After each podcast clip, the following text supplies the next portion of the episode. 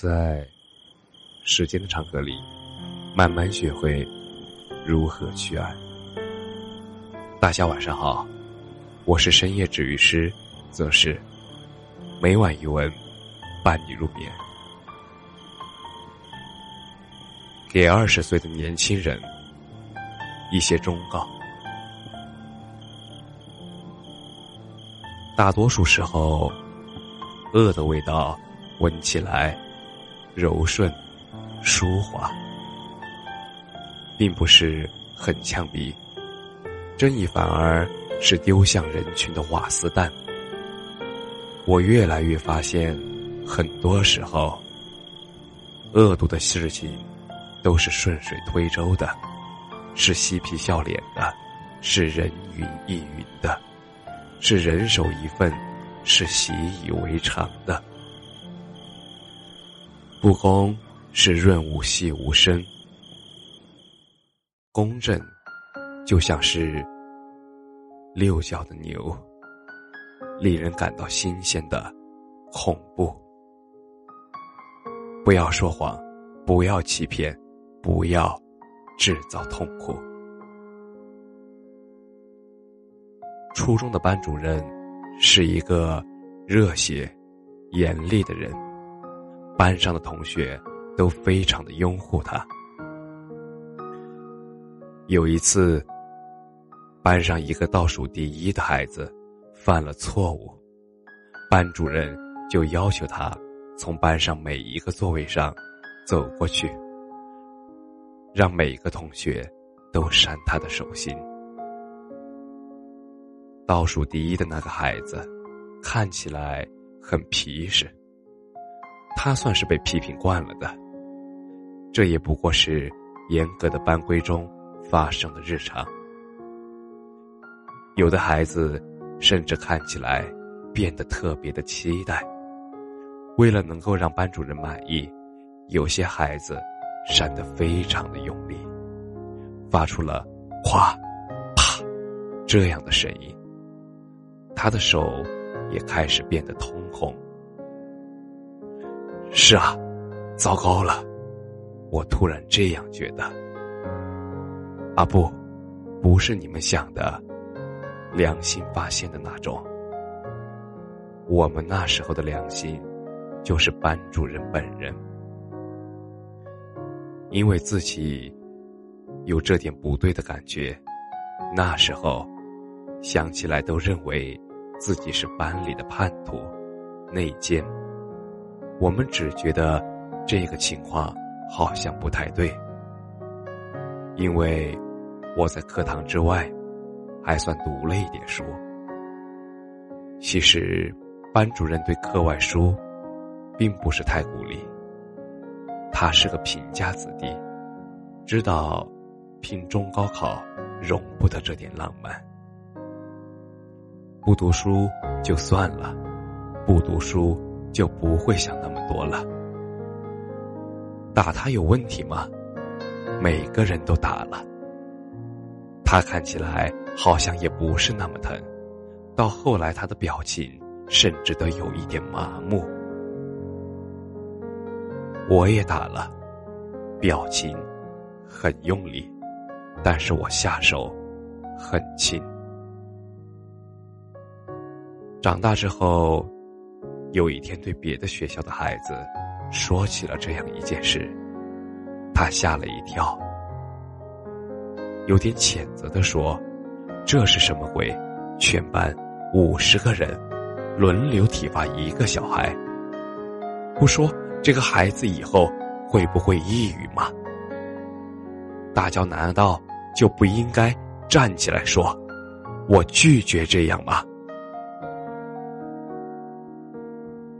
如今我已经长大，我站在二十岁。”对十二岁的自己说：“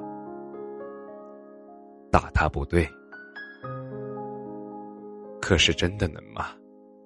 真的能成为那个站在铁板一块的氛围里，做那个让大家都尴尬、扫了所有人的颜面和兴致的人吗？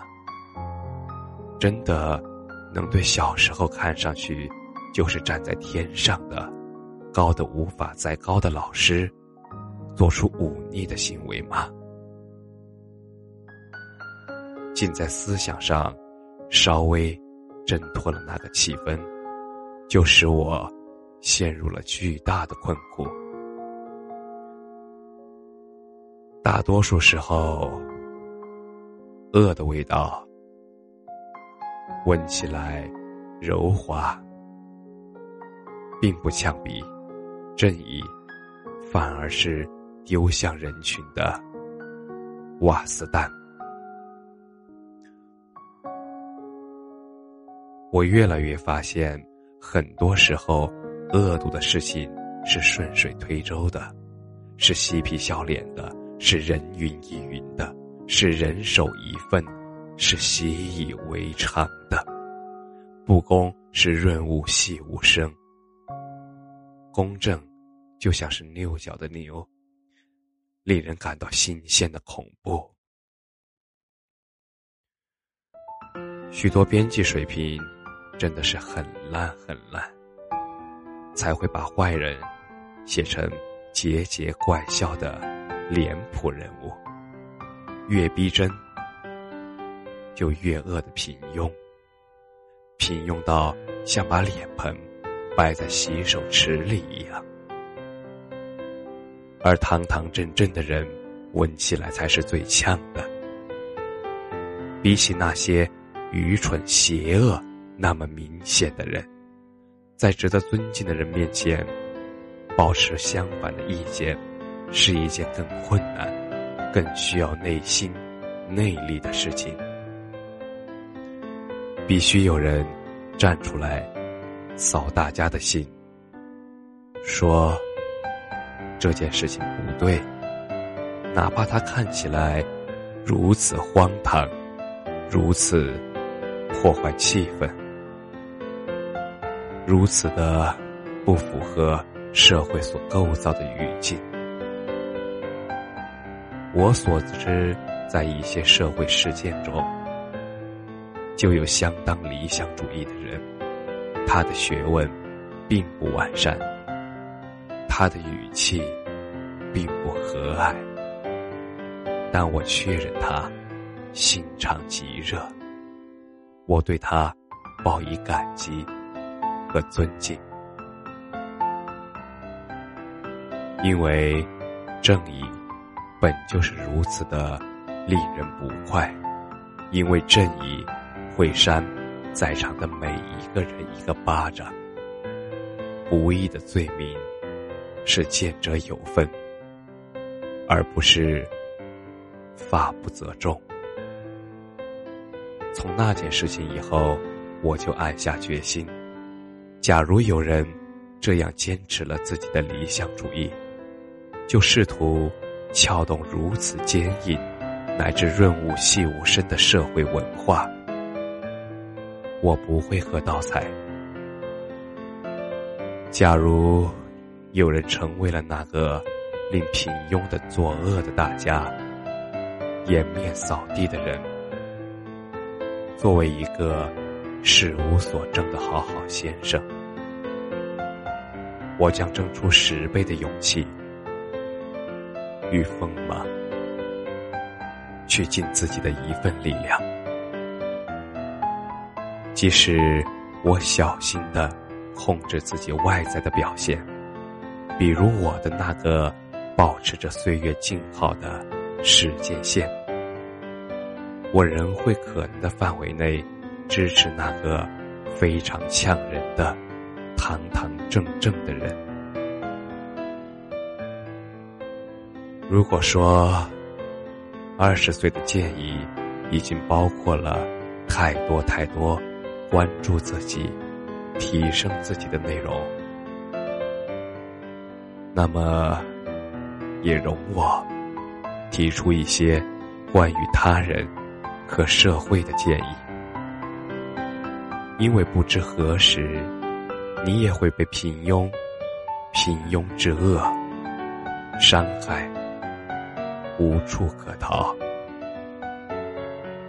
因为我们的正义如此相似。不要说话，不要欺骗，不要制造痛苦。感谢你的收听，晚安。